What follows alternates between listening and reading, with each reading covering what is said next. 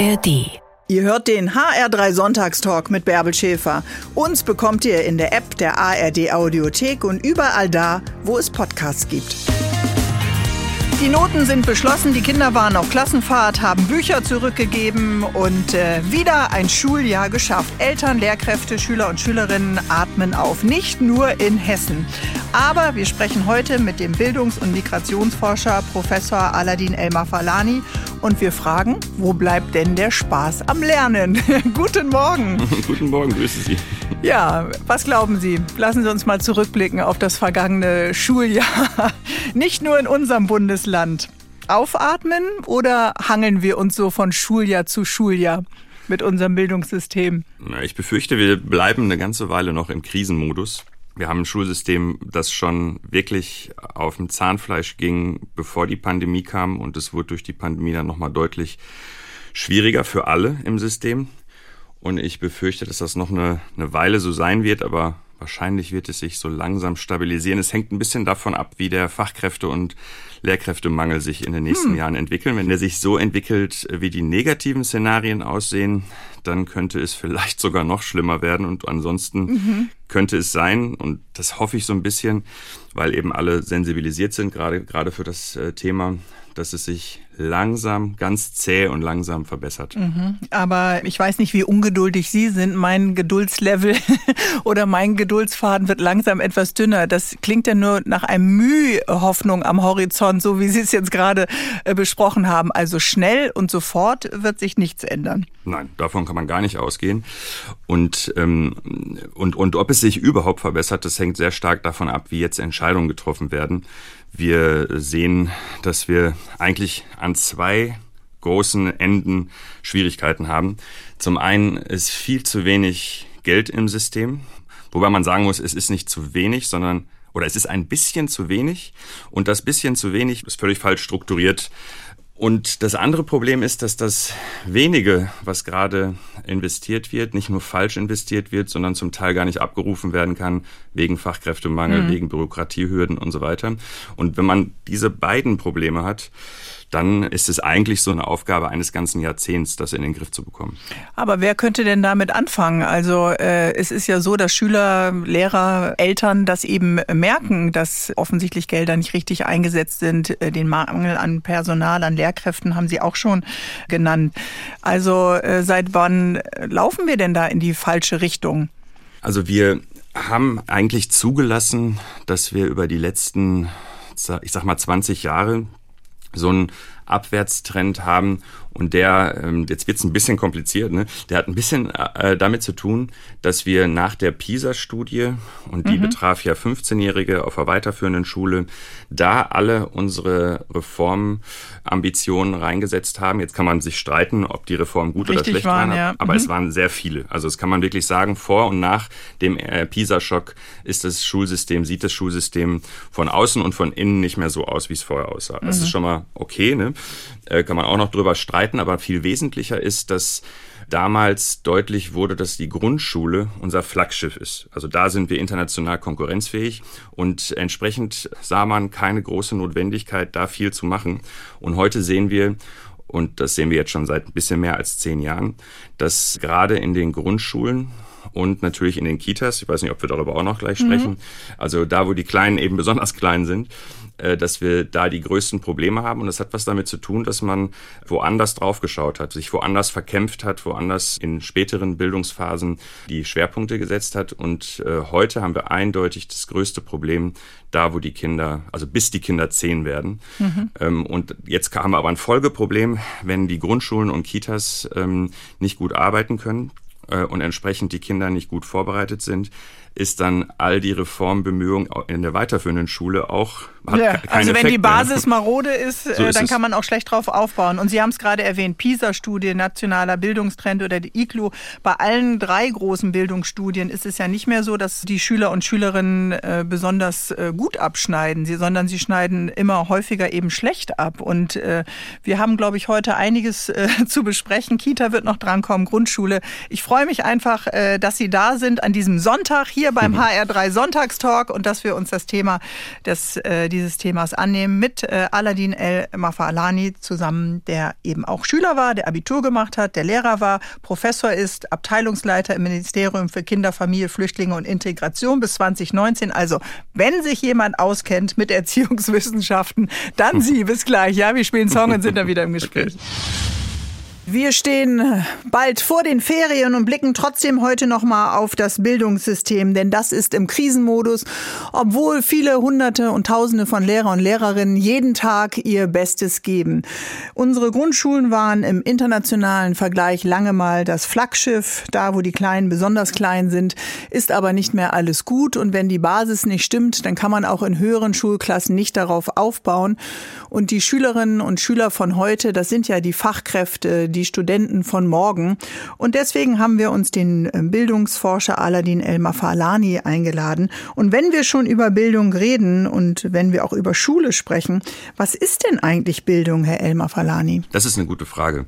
Wir haben einen sehr deutschen Bildungsbegriff, den kann man kaum in andere Sprachen übersetzen. Wenn Kollegen von mir im Übrigen über den Bildungsbegriff in Deutschland in anderen Sprachen schreiben, auf Englisch zum Beispiel, taucht dann immer das deutsche Wort Bildung in Anführungsstrichen auf, weil man das tatsächlich nicht adäquat übersetzen kann. Und, und wie übersetzen Sie das dann, Kollegen? Wie versuchen Sie es? Was ja, ist Ihr Ansatz? Also ich skizziere dann immer ganz kurz, woher der Begriff kommt. Also Meister Eckhart, ein Theologe, ist wirklich schon ein paar, paar hundert Jahre her, hat den Begriff äh, erstmals verwendet oder zumindest wahrnehmbar verwendet. Und da ging es darum, ist halt ein Theologe, dass äh, Gott äh, in der Seele eines jeden Menschen ein Abbild von sich hinterlassen hat. Mhm. Und Bildung war der Weg zu Gott. Bildung war der Weg dahin, Gott näher zu kommen. Das heißt, es ging um das große Ganze. Mhm. Und das ist, auch wenn sich genauso wie die Gesellschaft sich säkularisiert hat, auch der Bildungsbegriff sich säkularisiert mhm. hat, ist es so, dass der deutsche Bildungsbegriff immer noch sehr aufgeladen ist. Es geht um ganz viel, um Persönlichkeitsentwicklung, um die Welterfahrung, sich die Welt anzueignen und damit seinen eigenen Platz und ein Verhältnis zur Welt zu finden. Und dementsprechend ist das ein sehr idealistischer Bildungsbegriff. Die Frage ist immer, die mir dann auch internationale Kollegen stellen, wie kann denn aus so einem ja fast schon romantischen Bildungsbegriff ein solches Schulsystem erwachsen? Das ist dann nochmal noch mal einen eigenen Vortrag wert. Ja. Und der jetzt stärker werdende Bildungsbegriff ist gerade wegen dieser Internationalisierung eher so an Kompetenz mhm. orientiert, also an Fähigkeiten. Der ist dann nicht mehr so schön und so groß, ein bisschen funktionaler. Und da steht auch mehr im Mittelpunkt, was man gesellschaftlich braucht. Mhm. Begrüßen ähm, Sie das? Ich begrüße das nicht unbedingt, aber man muss tatsächlich zur Kenntnis nehmen, dass der Bildungsbegriff, dieser humanistische Bildungsbegriff, der so typisch deutsch ist, der ist einmal so, dass der alles irgendwie bedeuten kann, dann weiß man gar nicht, was man tun soll. Mhm. Und zum anderen können damit Kinder auch nichts anfangen. Also ja. wenn man sich ein Kind vorstellt, hat ein Kind eine unheimliche, äh, unheimlich tolle Erfahrung, wenn es merkt, guck, ich habe ganz alleine etwas gemacht und dadurch konnte ich meine Umwelt gestalten. Ich mhm. selber habe was verändert und das ist eine große Kompetenzerfahrung, eine Selbstwirksamkeitserfahrung. Man fühlt sich autonom und wenn das noch andere mitbekommen und einen loben, hat man auch noch einen sozialen Kontext und dann hat mhm. ein Kind alles, was es braucht. Ne? Und ähm, wenn man jetzt äh, im Prinzip, und dafür plädiere ich ja auch immer, beides berücksichtigt. Einmal diese große Linie mit einem großen Idealismus und das andere aber auch sehr funktional, kleinschrittig, und auch durchaus äh, orientiert an dem, was gesellschaftlich relevant ist. Wenn Sie Kinder und Jugendliche fragen, wollen die eigentlich gesellschaftlich Relevantes können mhm. und nicht irgendwas. Ich unterscheide auch in meinen Texten verschiedene Bildungsbegriffe und plädiere dafür, dass die alle eine Bedeutung haben und dass man sich mhm. lieber nicht um einen Bildungsbegriff streiten sollte, sondern darum, wie Dinge funktional gemacht mhm. werden können. Aber dafür muss man sich ja auf einen einigen, um dann einen Weg einzuschlagen. Und wenn wir dann wieder schauen, laut Verfassung ist ja Bildung Ländersache. Wir sehen sehen alle, das Ergebnis ist für viele in den einzelnen Bundesländern nicht befriedigend. Und äh, ist es da nicht höchste Zeit, dass dann der Bund äh, mehr Kompetenz erhält und damit man dann eine größere Linie fahren kann und sich etwas aus dieser Verkrustung, will ich es jetzt mal nennen, dann auch löst? Ja, man, muss sich, also ich gebe Ihnen vollkommen recht, äh, wir haben ein Problem damit, dass 16 Bundesländer machen, irgendwie, was sie wollen. Das sieht man im Übrigen am deutlichsten an der weiterführenden Schule. Mhm. Viele haben ja noch die Vorstellung, dass es irgendwie Hauptschule, Gymnasium, Realschule gibt. Mhm, unser äh, dreigliedriges ja, genau. System. Ne? Mhm. Und es gibt es in ganz wenigen Bundesländern noch so. Die Wahrheit ist, dass es mittlerweile circa 20 verschiedene Schulformen gibt in der Sekundarstufe 1.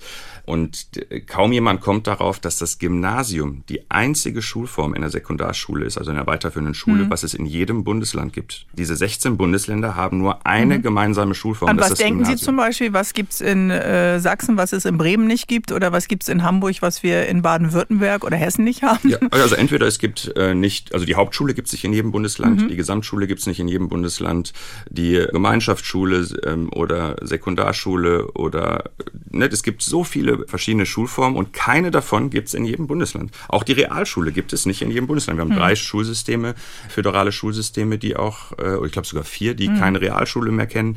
Das heißt, ähm, wechseln Eltern das Bundesland aus beruflichen Gründen oder weil man aus privaten Gründen umzieht, kommen dann Kinder wieder in ein ganz neues Schulsystem. Da hat man ein Problem. Da hat man aber allerdings auch ein Problem, wenn man während der Grundschulzeit wechselt. Also nur weil es überall die Grundschule gibt und sie Grundschule heißt, heißt es nicht, dass es in der Grundschule wirklich alles synchron äh, gemacht wird. Äh, aber in, in der Grundschulzeit ist es vielleicht wahrscheinlich immer noch einfacher als nachher, je nachdem, wohin man geht. Und äh, nur weil das Gymnasium überall Gymnasium heißt, äh, heißt es auch nicht, dass das überall gleich oh gemacht wird. Oh mein Gott, das ist ähm, doch furchtbar, Professor Elmer. Ja, so ist Wann es. fangen Sie an zu schreien und verlieren die Nerven? Noch wirken Sie ganz ruhig auf mich, aber Nein. man fragt sich ja, wie kommen wir dann äh, voran, wenn wir etwas verändern wollen? Das, was wir am Anfang der Sendung besprochen haben. Ich muss noch mal einen Kaffee trinken. Wir sind gleich wieder im Gespräch. Toiletten, auf die unsere Kinder vielleicht nicht so gerne freiwillig gehen, analoger Frontalunterricht, leistungsstarke Kinder werden oft nicht ausreichend gefördert, leistungsschwache abgehängt. Von allen Seiten prasselt es Kritik auf unser System. Der Einzige, der noch eine Grubenlampe auf der Stirn hat und ein bisschen durchblickt, ist Professor Aladin Elmar Falani. Kein Wunder, er ist Bildungsforscher an der Uni in Osnabrück. Herzlich willkommen heute zu unserer Sendung. Die Ferien stehen an und trotzdem bleibt bei vielen ein ungutes Gefühl zurück und alle haben das Gefühl, Eltern und Lehrer, auch Schüler, wir müssen Schule verändern. Jetzt haben wir gerade festgestellt, es ist vielgliedrig, es ist vielschichtig. Hat sich denn überhaupt etwas verändert in den letzten 20 bis 30 Jahren?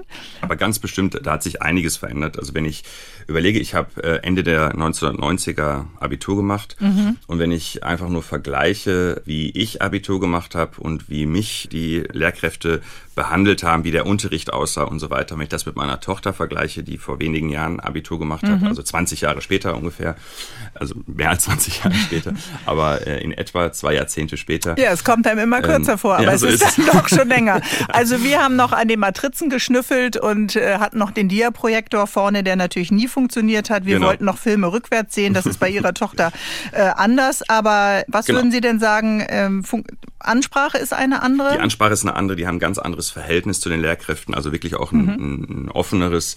Meine Tochter kann unheimlich gut vortragen und äh, Sachen planen und organisieren. Das äh, habe ich alles in der Schule nicht gelernt, auch, auch im Übrigen mhm. nicht zu Hause. Das musste ich mir irgendwie Funktioniert ja ganz gut. Ja, also funktioniert immer besser, sage ich jetzt mal. Ähm, und ähm, also es hat, hat, sich schon einiges verändert. Das Problem ist, dass die Gesellschaft sich noch mehr verändert hat als mhm. das Schulsystem. Und die gesellschaftlichen Veränderungen die haben viele noch nicht begriffen. Das ist der entscheidende Punkt. Also würden wir kein föderales System haben, sondern der Bund Dinge entscheiden, hätten wir das gleiche Problem, was wir jetzt auch haben. Denn in der Bundesregierung ist das Thema noch nicht richtig angekommen. Mhm. Viele glauben nämlich, ja guck, wir geben ein bisschen mehr aus als vor 20 Jahren, ein bisschen.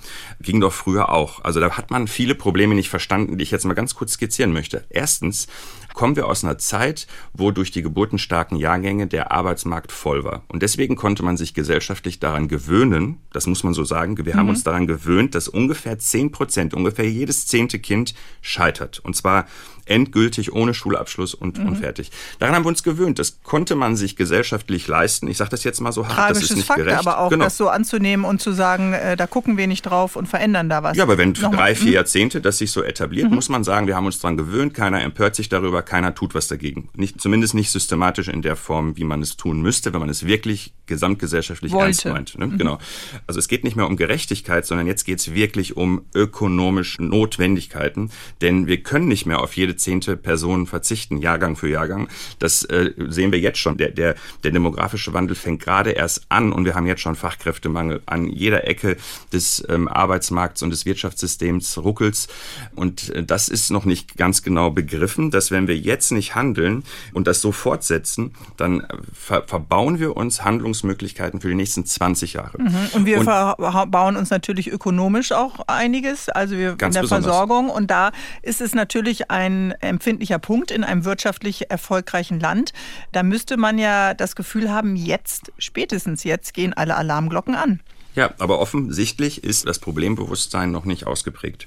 Und das ist jetzt ja ein, ein quantitatives Problem, was ich gerade beschrieben habe. Wir haben noch mehr. Die Qualität der Problemlagen hat sich verändert. Wir haben so viel Migration, also Kinder äh, und Jugendliche äh, aus Migrantenfamilien im, im Schulsystem wie noch nie. Wir haben besonders auch, wenn man die zweite, dritte Generation dazu zählt, das sind äh, mittlerweile bundesweit, inklusive Ostdeutschland, inklusive der ländlichen Region, über 40 Prozent, die selbst migriert sind oder Kinder von Migranten sind in den Grundschulen.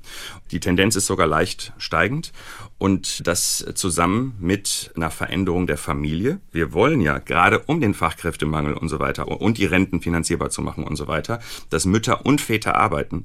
Und dementsprechend äh, kann sich das Schulsystem nicht mehr darauf verlassen, dass Mama immer zu Hause ist, dass Mama mhm. sich schon um die Probleme kümmern wird und so weiter, dass Mama die Vokabeln Deutsch spricht. abfragt genau, äh, und dass Mama der überhaupt Sprache, helfen kann. Ja, dass, dass sie Mama überhaupt, helfen, helfen kann. Darauf kann man sich ja nun auch nicht immer verlassen äh, auf Eltern, die Hausaufgabenbetreuung machen oder sich sogar eine private Nachhilfe leisten können. Wo können wir dann ansetzen, um unser Bildungssystem, was ja eben auch eine wirtschaftliche Folge hat, wie Sie gerade beschrieben haben, zu verbessern? Wir reden gleich weiter hier bei HR3 im Sonntagstalk mit dem Bildungsforscher Aladin El Mafalani. Wie müssen wir Schule verändern, fragen wir uns heute hier im HR3 Sonntagstalk, damit sie vorbereitet ist auf die Herausforderungen unserer Zeit, damit Lehrer und Lehrerinnen nicht weiter überfordert sind.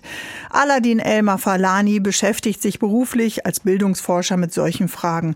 Und gleichzeitig, Herr Elmar Falani, mischen da so viele Menschen mit. Insgesamt 16 Bundesländer sind ja betroffen, weil Bildung ist bei uns ja Ländersache. Eltern, Lehrer, Ministerien. Jeder Einzelne hat Vorstellungen darüber, was richtig richtig und äh, was wichtig ist. Aber dann ist es doch wahnsinnig schwer, irgendwas zu verändern. Wo setzen wir an? Also wir können vielleicht darüber sprechen, dass es, um jetzt mal in der Rhetorik der aktuellen Zeit zu bleiben, dass es so ein Doppel- oder sogar Triple-Wumms im Bildungsbereich geben sollte. Ob man das jetzt Sondervermögen nennt oder anders, ist mhm. mir egal, aber wir müssen enorm investieren. Und zwar wirklich enorm, weil wir insgesamt ein ganz klein bisschen zu wenig investieren im internationalen Vergleich, aber das, was wir investieren, falsch investieren und das kann man sehr einfach beschreiben. Uns ist äh, jedes Grundschulkind wesentlich weniger wert, rein monetär. Was bezahlen wir pro Kopf in der Grundschule als im OECD-Vergleich? Also wesentlich weniger, da sind wir am unteren Ende der Skala. Und äh, witzig ist jetzt, wenn wir in der Sekundarstufe 2, also in der gymnasialen Oberstufe schauen, da sind wir überdurchschnittlich. Und das heißt, wir müssen das umdrehen, müssten das umdrehen. Das geht aber beamtenrechtlich nicht und das geht in Deutschland sowieso nicht, irgendwem was wegzunehmen und beim jemandem anders was zu geben. Also müssen wir einfach mehr bekommen. Wir dürfen uns nicht an der prozentualen Zahl am Bruttoinlandsprodukt, das ist der Maßstab, womit man das international vergleicht, orientieren, sondern das, was wir da investieren, investieren wir falsch. Und wenn wir niemandem was wegnehmen können mhm. und auch nicht zu einer großen Unruhe im System führen, müssen wir halt mehr investieren. Aber wir, wir versagen zu investieren in unsere Zukunft. Also genau Kinder so sind ja die Zukunft und Sie sagen ja als äh, Soziologe und Bildungsexperte sprechen Sie ja in Bezug auf die Bildungsmisere von der derzeit größten äh, innenpolitischen Problem. Und das ist noch nicht erkannt? Richtig. Das ist nicht erkannt.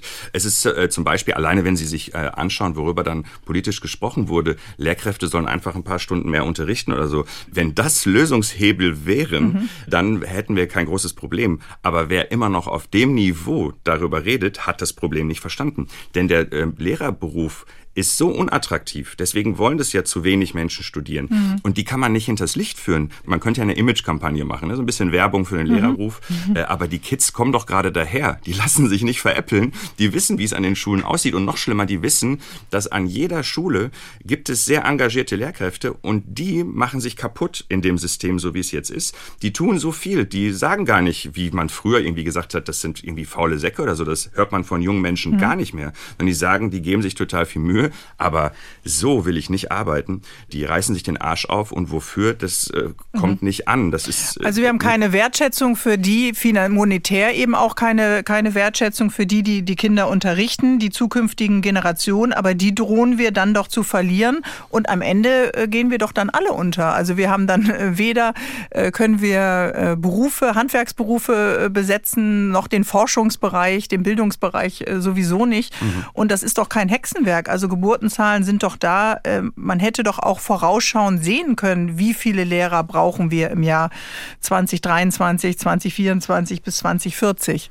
Das hätte man besser. Tut mir leid, dass ich Ihnen mit so vielen traurigen Themen, aber es ist auch Ihr Beruf. Nein, das ist mein Job. Ich rede fast immer nur über unangenehme Sachen. Ähm, wenn Sie mal überlegen, es, es gab zwei Dinge, die passiert sind, die dann all diese Berechnungen durcheinander gebracht haben. Es gibt ja kluge Leute, die sich, mhm. sich da dran setzen. Erstens wird das nicht richtig systematisch gemacht und zweitens hat man irgendwie keinen Plan B, man hat keine Bandbreite. Also 2015 und jetzt mit äh, dem äh, Krieg in der Ukraine kommen äh, Menschen, die man eben Kinder, ganz viele Kinder, die, die man nicht einkalkuliert hat. Und Sie müssen Folgendes überlegen. Die Geburtenzahl in Deutschland pro Frau ist von, ich weiß nicht, 1,3 irgendwas auf 1,5 gestiegen. Mhm. Da würde ein normaler Mensch äh, sagen, ja und, äh, das ist jetzt 0,1 oder was, ne? Und äh, das bringt schon das ganze System durcheinander. Aber das erklärt es nicht. Denn wäre das nicht passiert, hätten wir trotzdem mhm. einen Lehrermangel. Der wäre nur nicht so, genau. ähm, so ausgeprägt. Und das, was, ja. Wir haben ein schlechtes System, was das angeht. Mhm. Aber der Lehrerverband spricht von mehr als 500.000 nach Deutschland geflüchteten Kindern, auch eben auch traumatisierten Kindern, ja, ja mit Eltern, äh, die äh, die Fluchterfahrung ja auch in sich tragen, seit 2015 in deutschen Schulen aufgenommen. Viele von ihnen eben ohne Deutschkenntnisse. Viele Schulen waren darauf ja auch gar nicht vorbereitet, sind noch immer überfordert und Populisten nutzen das ja auch, um zu sagen, ja, kein Wunder, dass wir schlechte Ergebnisse deswegen haben bei Bildungsstudien. Also das wird ja nochmal in einer nächsten Runde weiter genutzt. Ganz genau. Man muss sehen, dass diese Herausforderung, die nicht nur mit Migration zu tun tun mhm. haben, sondern eben auch durch eine Veränderung der Familie im Allgemeinen und durch verfestigte Armutsstrukturen. Wir haben ja. nicht mehr Armut in den letzten 30 Jahren, aber diese stabile, auf relativ hohem Niveau stabile Armut, die gerade Kinder und Jugendliche am stärksten betrifft, hat zu einer Veränderung geführt. Also wenn ich das vergleiche mit meiner Kindheit, äh, ich bin im Ruhrgebiet aufgewachsen, äh, in Recklinghausen, da gab es noch so richtig Arbeiterkultur. Ne? Die mhm. Leute haben aufeinander aufgepasst. Es gab äh, Arbeiterbibliotheken, Arbeiterchöre, Arbeiter mhm. dies und Arbeiter das. Es gab eine richtige Solidarität, die auch sich bezogen hat auf Bildung innerhalb der unteren mhm. Klassen. Und die ist verschwunden, eben gerade durch diese verfestigten Armutsstrukturen, aber auch dadurch, dass so viele Menschen aufgestiegen sind. Ne? Wenn viele Menschen aufsteigen in höhere Milieus, dann ähm, blickt man nicht zurück über die Schulter. Leider nicht. Aber das ist doch dann schade. Das hat doch auch Konsequenzen. Menschen fühlen sich abgehängt, fühlen sich ausgeschlossen. Wie kann Schule es dann schaffen, auch Talente der Kinder zu fördern, deren Eltern nicht viel Geld haben, die vielleicht nicht perfekt Deutsch sprechen, die viel arbeiten müssen und nicht dauernd Zeit haben äh, für die Hobbys der Kids, für Nachhilfe. Wir reden drüber gleich weiter mit Professor Aladin El Mafalani und mit mir, Bärbel Schäfer. Bildung ist heute unser Thema im HR3 Sonntagstalk. Was ist eigentlich mit den Familien, wo die Eltern nicht jeden Nachmittag eine Stunde Zeit haben, Vokabeln abzufragen, nach den Hausaufgaben zu schauen. Was ist mit den Familien, in denen die Eltern kein, noch kein perfektes Deutsch sprechen und äh, mit den Kindern keine Bücher lesen? Die fallen vielleicht schnell durchs Raster in unserem jetzigen Schulsystem, sagt Bildungsforscher Aladin El Mafalani. Und äh, Sie erinnern sich, Herr Mafalani, etwas wehmütig an Ihre Kindheit im Ruhrgebiet, wo die Menschen in den 90ern, in den 80ern ja gezielt darauf geachtet haben, dass Arbeiterkinder, Kinder aus prekären prekären Verhältnissen eine echte Chance auf Bildung haben, richtig? Mhm. Und tatsächlich versucht man das immer noch. Das sollte man nicht bezweifeln. Aber insgesamt hat sich in der Gesellschaft eben so vieles verändert, was ich gerade beschrieben habe. Und das macht die Herausforderung insgesamt zu anderen. Deswegen kann so ein altes System nicht einfach nur ein bisschen verändert weiter fortgeführt werden. Und im Prinzip muss man sich merken, wir müssen viel früher ansetzen. Also das heißt, wir müssen die Kitas stärken und vielleicht sogar ein paar Sachen machen, die noch vor der Kita sind. Vielleicht müssen Jugendämter noch viel früher, gerade bezogen auf Kindesgesundheit, Gesundheit und Kindesentwicklung einschreiten oder einschreiten hört sich jetzt hart an, fördern, unterstützen. Mhm. Also früh, lange, deswegen haben wir den Ganztagsausbau, also ein bisschen ist schon verstanden und dass es einen Anspruch gibt auf einen Ganztagsschulplatz in der Grundschule ab 2026 ist ein deutlicher Fortschritt. Die Frage ist nur, wie wird das eigentlich umgesetzt, dieser Anspruch? Dann umfassend multiprofessionelle Teams. Kinder müssen in den Bildungsinstitutionen eigentlich alles erleben können, was unsere Gesellschaft an positiven Dingen zu bieten hat. Mhm. Und das heißt äh, nicht nur psychologische Betreuung und sozialpädagogische Betreuung, woran einmal alle denken, sondern ein Musikinstrument lernen. Das ist mit das am ungleichsten verteilte. Welche Kinder lernen, ein mhm. Musikinstrument zu spielen und welche nicht? Oder Sportverein. Man glaubt es nicht, aber auch das ist ungleich verteilt. Wir hatten zu realen Zugang zu einem Sportverein und er lernt Sport systematisch äh, unter Anleitung im Wettbewerb und so weiter weiter und so fort. Botanik, Handwerk, all das muss in Schulen erlebbar sein. Und dann müssen wir viel stärker individuell uns die Kinder betrachten, gerade wenn wir nicht mehr äh, akzeptieren wollen, dass jedes zehnte Kind scheitert. Und das bedeutet Defizitausgleich, aber auch Begabungsförderung für alle. Alle mhm. Kinder haben irgendwelche Begabung und wir sind, das muss man auch sagen, nicht gut darin, Exzellenz zu fördern. Also die Spitze, die Begabungen, die nicht mehr mhm. bei allen ausgeprägt sind, sondern wirklich die ähm, Top-Spitze. Und jetzt kommt das Spannende.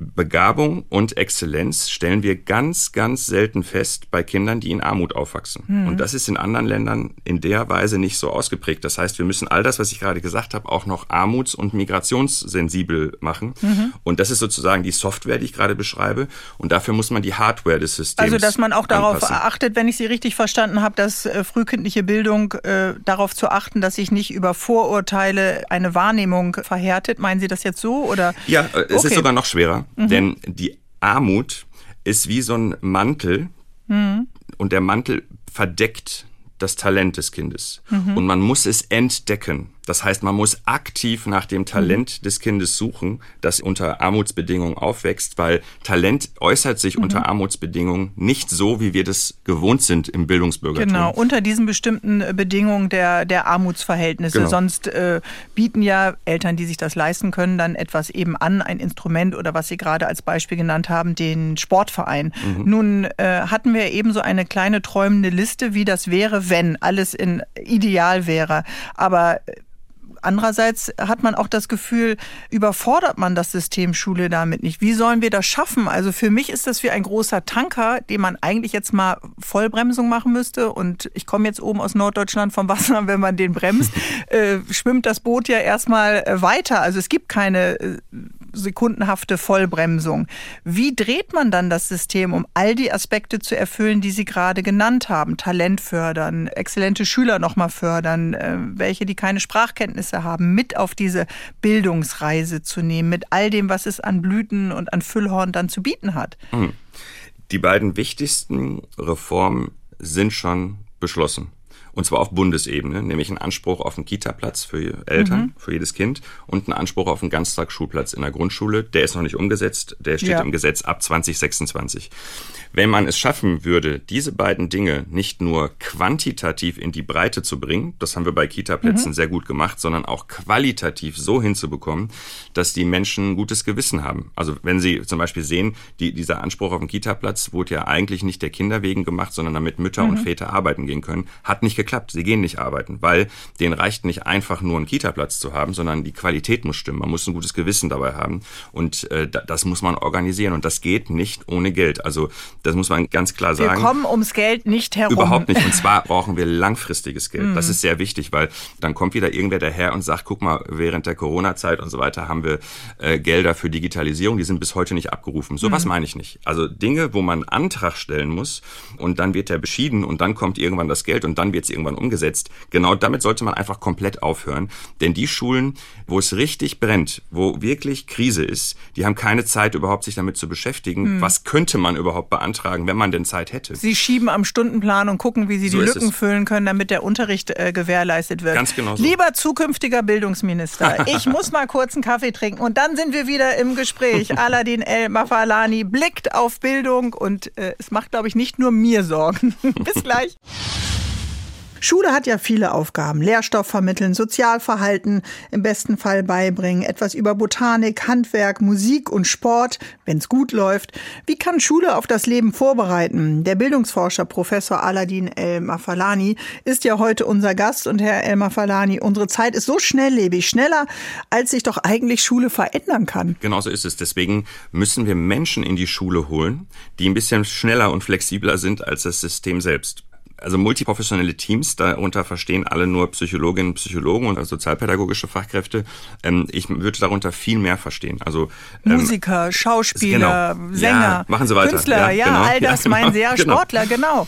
Äh, ganz genau. Und, äh, und ganz dringend ehrenamtliche Akteure. Es gibt bundesweit diesen ähm, Verein, Mentor, äh, mhm. äh, die Lesehelfer. Ich bin wo, eine von denen. Sehen Sie, sehen Sie. Und das sind äh, Dinge, die sind noch viel zu gering ausgeprägt, mhm. weil das machen die Ehrenamtlichen. Die haben die Initiative. Man müsste es jetzt umdrehen. Die Schulen müssten sich öffnen, müssten in die Lage versetzt werden, offener zu sein und diese Leute sich heranzuziehen. So, ne? Also wirklich, dass man nie wieder hört, so wir würden ja gerne, aber wir kommen in die Schulen nicht rein. Das ist sozusagen immer noch Standardargument. Aber Sie haben ja gerade gesagt, Direktoren, äh, stellvertretende Direktorinnen sind überfordert und müssen das, was täglich in Schule passiert, äh, leisten. Also das äh, heißt ja nochmal eine Anforderung an Schule. Also die Herausforderung ist ja sowieso da. Das, was man nur verstehen muss, ist, mhm. dass wir Schulen haben, die, das ist historisch bedingt, da kann keiner, der heute lebt, was dafür. Die, die mhm. sind in sich geschlossen, sogar rechtlich so. Ne? Also jeder, ja. jeder Schulleiter, jede Schulleiterin ist mit einem Bein im Knast, wenn sie Leute von außen holt, die sich mit den Kindern beschäftigen, womöglich auch noch ohne eine, eine Aufsicht äh, von, von der Lehrkraft mhm. oder so. Ne? Das heißt, wir müssen das System ganz neu gestalten. Man denke doch nur, wir haben doch alle immer diese amerikanischen Filme gesehen, wo ja. die Sportvereine, sogar die äh, großen Vereine in den Schulen sind, wo man Musikinstrument, mhm. alles ist in den Schulen. Damit macht man sich einiges leichter, weil die Kinder haben eine hochwertige Betreuung und Förderung und wir setzen nicht alles auf eine Karte, nämlich auf Lehrkräfte. Im Augenblick sind Schulen Orte, an denen Lehrkräfte arbeiten. So könnte man sie ganz kurz Und die gehen ja eh schon auf den Zahnfleisch, wie Sie am Anfang äh, gesagt genau. haben. Die brauchen ja? Unterstützung. Gerade wenn es jetzt mehr darum geht, sich in die Eltern hineinzuversetzen. Elternarbeit, ähm, Kinder, die deutsche Kultur nicht kennen, Eltern, die die deutsche Kultur nicht kennen, Probleme mit Armut. Das sind alles Dinge, da sind Lehrkräfte gar nicht für ausgebildet. Äh, also brauchen wir Menschen, die dafür ausgebildet sind. Äh, wir brauchen Menschen, die die Fähigkeiten haben, dem entgegenzuwirken. Und mhm. wir brauchen Menschen, die ehrenamtlich mit großem Engagement da aktiv sind. Und mit ehrenamtlich, bevor jemand jetzt hier von unseren Zuhörern und Zuhörern äh, Gänsehaut bekommt, mit ehrenamtlich meine ich jetzt nicht, dass irgendwer, der irgendwas gemacht hat, sich jetzt mit Kindern beschäftigt, sondern wenn jetzt die geburtenstarken Jahrgänge in Ruhestand gehen, dann gehen so viele Lehrkräfte und so viele Pädagoginnen und Pädagogen wie noch nie, wie noch nie in Ruhestand. Mhm. Und wenn die jetzt in Ruhestand gehen und irgendwann ganz aufhören, da mitzumachen, werden wir das System gar nicht mehr retten können. Das heißt, äh, ich plädiere sogar dafür, dass sobald jemand sich ehrenamtlich engagiert, es sogar bezahlt wird. Mhm. Also einen wirklichen Honorar äh, gibt. Und da gibt es ja auch Ideen, dieses Honorar sogar steuerfrei zu machen, um die Anreize hochzuhalten. Also die Überlegung ist jetzt nicht, dass... dass ähm also das Wir zu stärken und auch zu erkennen, es geht um unser Wir. Es geht ja nicht nur um die Lehrer in der Schule, die überfordert sind. Es geht ja um unsere ganze Gemeinschaft und äh, Gesellschaft. Wenn wir nicht alle handeln und äh, dann geht ja, Ganz wie genau. wir vorhin schon gesagt haben, ökonomisch, äh, gesellschaftspolitisch, kulturell äh, so viel verloren. Es gehen ja Talente verloren, genau. die wir genau. nicht aufblättern. Lassen Sie mich noch den einen Satz sagen, da, äh, als Ergänzung dazu. Wir haben im internationalen Vergleich Schulsysteme, die sind richtig gut aufgestellt und merken jetzt, in diesen Ländern merkt man jetzt, dass es echt ein Problem wird durch den demografischen Wandel. Der ist mhm. ja überall so, nicht überall so stark, aber es ist echt ein Problem. Ja, aber Frankreich hat das Thema ja genau, auch. Oder? Das, mhm. All diese Länder sehen ein Riesenproblem und das wird dort intensiv diskutiert. Wir haben ein, eine ganz andere Problematik. Wir haben ein System, was auf ein Zahnfleisch geht und jetzt kommt der demografische Wandel noch hinzu. Mhm deswegen glaube ich, dass mit reiner, reinem bildungspolitischen Denken, also wenn nur noch Bildungspolitikerinnen und Bildungspolitiker mhm. sich damit beschäftigen, kommen wir nicht weiter. Das Thema ist ein Thema, also wenn Sie wollen würden, dass ich mit irgendwem diskutiere, ich rede mit Bildungsministern nicht mehr, ich habe schon mit fast mhm. allen genug gesprochen, ich rede nur noch mit Finanzministern. Also das ist das Thema und wenn wir da irgendwie wieder Land sehen wollen, muss man einen Plan machen, wie man systematisch für die nächsten zehn Jahre das Budget ganz wesentlich verbessert. Und mhm. im Übrigen am Anfang ganz wenig. Also wir brauchen ganz sicher nur eine, ähm, Budgetsteigerung von einem Prozent im nächsten Jahr. Mhm. Aber im darauffolgenden Jahr sollten schon fünf sein. Und im darauffolgenden Jahr schon zehn. Und im darauffolgenden Jahr schon. Kennt man fünf. von der Mietanpassung hier ganz in Frankfurt. Genau, ganz genau. Ich weiß, wovon Sie und, reden. Und noch schöner wäre es, wenn es noch ein bisschen dynamischer wäre als die Mietanpassung in Frankfurt. Ja. Ähm, und, äh, aber da sehen Sie schon, das geht über Legislaturperioden Perioden hinweg mhm. und über Bund-Länder-Verantwortlichkeiten Über hinweg. Parteien, es geht Ganz über genau. Wahlen, äh, es über geht über Themen. Es ist ja immer gerne ein Thema zu Wahlzeiten und danach hat man das Gefühl, es legt sich wieder in den Dornröschenschlaf und wird dann wieder geweckt äh, zur nächsten Wahl. Aber das es kann auch nur mein Eindruck nee, Nee, nee, das sein. ist auch ein Grund, warum mein Buch Mythos Bildung heißt, mhm. weil ähm, vor der Wahl sagen alle, Bildung ist das Wichtigste und nach der Wahl ist äh, immer noch alles Was habe ich da gesagt? Weiß ich nicht mehr. ja, genau. Na gut, aber wir wollen ja nicht äh, die Schultern zucken und aufgeben, sondern wir wollen ja äh, anstoßen, etwas äh, zu verändern. Und viele versuchen das ja. Viele sind ja auch dabei. Viele sind engagiert. Und Sie gehören als Bildungs- und Migrationsforscher natürlich äh, ganz besonders auch dazu, Herr Elmar Falani. Bis gleich. Foto mit Schultüte, Zahnlücke und stolzes Grinsen im Gesicht. Alle Kinder freuen sich, glaube ich, wenn sie in die Schule kommen. Und dann in der Mittelstufe mit 13, 14 kommt auch Frust auf. Und auch wir Eltern haben immer wieder das Gefühl, hm, Schule leistet vielleicht nicht das, was es leisten sollte, weckt nicht die Neugier unserer Kinder oder es gibt einfach zu viele Stunden, die ausfallen. Bildungsforscher Professor Aladin Elmar Falani, Sie sind heute mein Gast. Teilen Sie denn meinen Eindruck? Doch, das teile ich schon. Ich würde nur haben wir den Spaß verloren am Lernen oder sind es zu viele andere Probleme, die uns drücken? Das ist jetzt wichtig, dass man das kurz klar macht, also zumindest wie ich das mhm. einordnen würde. Bitte. Das ist nicht schlechter, als es früher war. Ab der sechsten, siebten Klasse war die Schule für mich eine reine Zwangsveranstaltung. Mhm. Also das ist nichts Neues. Die Frage ist nur, ob wir heute nicht anders mit dieser weniger gewordenen Ressource Mensch umgehen sollten. Also die Bedürfnisse ernst nehmen, mal ernst nehmen, dass das keine artgerechte Haltung ist, wenn Menschen Teenager sind, dass sie dann sich so ähm, eine Art ungerecht verhalten müssen, wie sie es äh, in der Mittelstufe meinen tun. Sie jetzt sieben Stunden, ja. Ja, mhm. genau. Und äh, ich muss auch ganz ehrlich sagen, das ist auch nichts Neues, aber etwas, was man jetzt mal angreifen könnte. Die Lehrpläne können deutlich, ent, also wirklich entrümpelt werden. Und es geht mir dabei immer nur darum zu reduzieren. Also ich warne davor zu kommen mit, wir brauchen neue Fächer, sondern wir brauchen neue Kompetenzen und die kann man im Ganztag außerhalb des Unterrichts, außerhalb verrechtlichter Curricula und Lehrpläne auch umsetzen, vielleicht sogar viel besser umsetzen, mit viel mehr Freude und viel mehr Nachhaltigkeit. Also reduzieren von dem, was sozusagen pflichtmäßig gemacht werden muss und viel mehr Freiheit und Offenheit und zwar sowohl auf der Mikroebene, wenn Unterricht stattfindet und wenn gelernt wird, wenn gemeinsam was gestaltet wird, als auch auf der darüber geordneten Ebene, dass zum Beispiel Schulleiterinnen und Schulleiter viel mehr Freiheiten haben, ihre Schule zu gestalten, mhm. eigene Budgets, auch mal richtig Geld, dass sie zum Beispiel mhm. ehrenamtliche Initiativen oder Kooperation mit Sportvereinen und ähnlichem, dass man da viel flexibler arbeiten kann. Denn wir haben ein System, was nirgendswo wirklich gut funktioniert und was nicht darauf ausgelegt ist, das haben wir während der Pandemie festgestellt, dass wir so unterschiedliche Rahmenbedingungen in jedem Bundesland haben, sogar in den Stadtstaaten. Und trotzdem Aber, überall erschöpfte Eltern und Lehrpersonal ja, und auch Schüler. Und erschöpfte Schulministerien. Ja, ja. Also ich, kenne die tatsächlich mhm. in fast jedem Bundesland, die können auch nicht mehr. Mhm. Äh, und man muss sich überlegen, allein die Vorstellung, dass man heutzutage von einem Turm in der Landeshauptstadt das ganze, so, so ein Flächenland, all die tausenden Schulen, die es dort gibt, und die äh, hunderttausenden Schülerinnen und Schüler, äh, dass man die von dort aus steuern könnte. Mit mhm. all den so unterschiedlichen Problemlagen. Auch Allein, den einzelnen Stadtvierteln, den Voraussetzungen ja, äh, ja. der Bürger und Bürgerinnen dort. Also das, äh, finde ich, klingt doch eigentlich ganz gut. Mehr Kompetenz für die einzelne Schule in ihrem Stadtteil oder mit ihrem Ansatz. Äh, wir haben ja schon Ansätze, also ob es die Hausaufgaben AG ist oder das Lerncafé oder mhm. äh, ehrenamtliche schulische Unterstützungsangebote. und trotzdem, wenn man noch mal diesen Drohnen- oder Turmblick hat, ähm, ähm, haben wir eine flächendeckende tiefe Erschöpfung. Und wer raus ist aus dem System, äh, dreht sich ja auch nicht mehr um und sagt, so jetzt äh, engagiere ich mich nochmal als Elternbeirat oder Elternschulsprecherin oder was, was auch immer. Ja. Also man ist dann einfach froh, wenn man rausrennt. Und das kann es ja eigentlich nicht sein, der Ort, wo wir äh, Wissen schöpfen wollen. Das äh, ist etwas, was Sie wahrscheinlich auch immer wieder begegnen. Unbedingt, ja. Mhm. Viele sagen, dass wir so ein schlechtes Image haben von Schulen und Lehrkräften mhm. in Deutschland im Vergleich zu anderen Ländern. Das ist ein bisschen historisch auch bedingt. Lehrkräfte waren immer sehr dominante Figuren, historisch gesehen, in Deutschland und in anderen Ländern hat es viel früher so eine Demokratisierung der Schulen gegeben und mehr Partizipation mhm. der Schülerinnen und Schüler.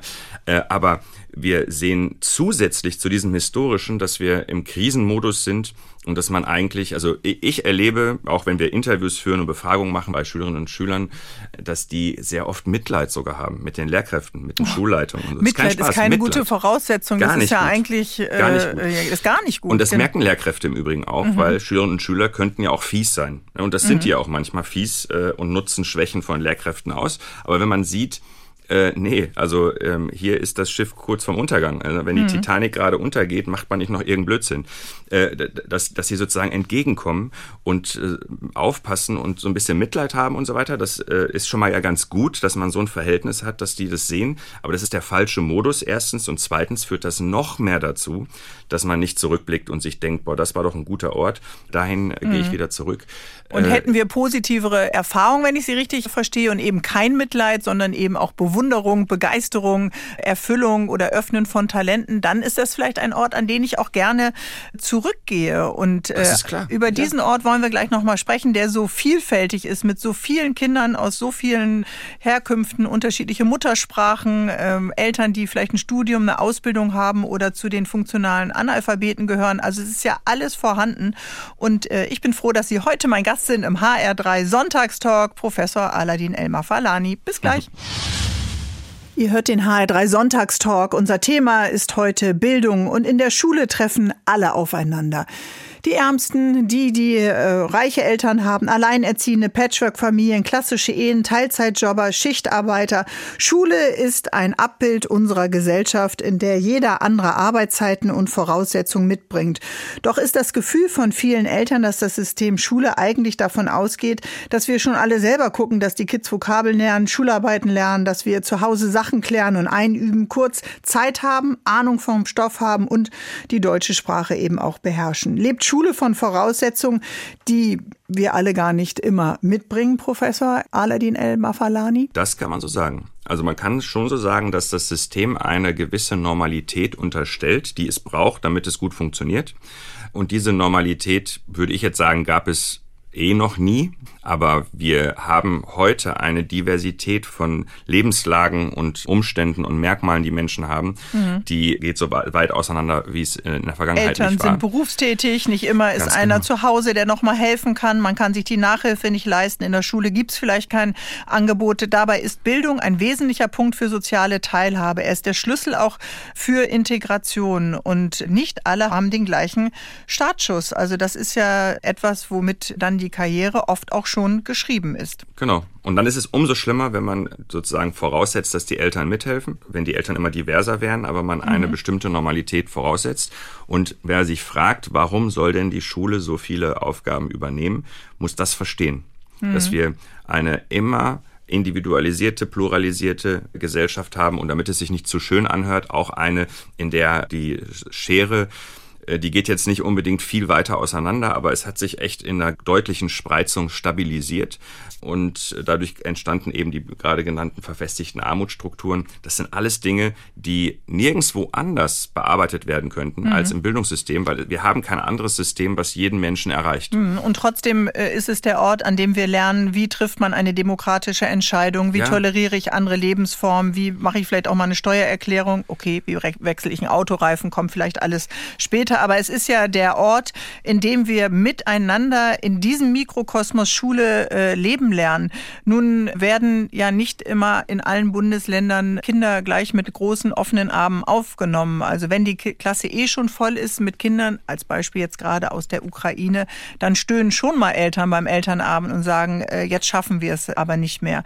Was antworten Sie denn denen? Also wie nehmen wir alle mit auf diese Reise mit so unterschiedlichen Voraussetzungen? Das ist äh, tatsächlich in der Situation, in der wir jetzt sind, eine ganz große Herausforderung, über die man vor Ort äh, sprechen muss. Das Problem ist nämlich, dass wir tatsächlich permanent Ausnahmesituationen haben. Mhm. Man denke an 2015, 16, man denke an die Pandemie und jetzt an die ähm, ukrainischen Kinder in einem System, was schon vor 2015 auf dem Zahnfleisch ging. Hm. Und das ist wirklich eine Herausforderung. Und das führt aber auch zu Nervosität, das führt Ganz zu klar. Konflikten, auch das zu führt Recht. zu Ungeduld und das führt aber auch oft zu einer Verrohung der Sprache. Gut, das letzte hm. nicht, aber alles andere völlig zu Recht. Mhm. Aber wohin müsste man das kanalisieren? Eben dahin, dass wir darüber sprechen, öffentlich, ausführlich, mhm. zur besten Uhrzeit, in allen Medien, das eigentliche Problem ist, dass das sträflich vernachlässigt wird. Mhm. Diese Thematik, dass wir uns ähm, etwas leisten, was nicht gut funktioniert. Wir könnten es auch sehr kritisch machen. Wir haben es spätestens jetzt sehen wir, dass dann, wenn die Menschen klein sind und dann, wenn die Menschen sehr alt sind im Pflegebereich, da leisten wir uns Systeme, die eigentlich unserem Entwicklungsstand gesellschaftlich nicht würdig sind. Mhm. Und da kann man sich fragen, woran das liegt. Und Denken da kann auch nicht alles so bleiben, wie wir es kennen und wie oder wie es bisher war ja, und einfach so weiterlaufen. Ja, genau. Fällt uns Veränderung schwer? In, in Deutschland mag das wirklich sein, dass uns Veränderung schwerfällt, so wirklich substanzielle Veränderungen, mhm. die wir dann proaktiv angehen. Das hat ja zum Beispiel auch damit zu tun, da kommt Digitalisierung und wir reden darüber immer noch, als wäre das irgendwie was Neues. Das mhm. verstehen viele Menschen im Ausland gar nicht, was wir meinen, wenn wir mhm. darüber jetzt gerade reden. Sie also viele Dinge, die mit, die mit starken Veränderungen zu tun haben, da, da tun wir uns schwer, können wir jetzt darüber reden, woran das liegt, aber äh, wir müssten das gestalten. Und das, was wir im Augenblick tun, nicht im Augenblick die letzten Jahrzehnte getan haben, war erstmal kommen lassen mhm. und warten und warten und warten und dann irgendwann. Aber warum haben wir Stau keine Lust am Gestalten? Also das wäre meine letzte Frage. Wir diskutieren und reden über selbstfahrende Autos, KI und haben auf der anderen Seite eben noch Frontalunterricht und wir haben das Gefühl, in den Schulklassen oder in Schulen, wo auch kein Geld da ist, ist die Zeit äh, stehen geblieben. Also wie gelingt uns das dann? Ich muss noch mal fragen. Ja, also da, da müsste man jetzt tief in verschiedene Bereiche schauen. Ich komme, wenn ich das jetzt noch mal sagen darf, auch aus einer anderen Perspektive jetzt noch mal zurück zum mhm. Geld. Wenn wir nämlich knappe Kassen haben, Lehrkräftemangel, Krise hier, Krise da.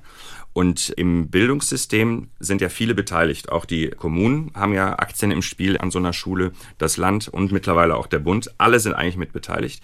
Und wenn jetzt überall der Schuh drückt, dann können Sie nicht hingehen und sagen, aber ihr sollt jetzt äh, mit Frontalunterricht mhm. aufhören, alles soll schön digital werden, ihr müsst dies und jenes und, und, und so weiter. Das ist völlig unrealistisch. Wir haben noch nie es geschafft, ein System zu grundlegend zu reformieren, das gar nicht äh, funktioniert hat, das gar nicht mehr richtig äh, in, intakt ist.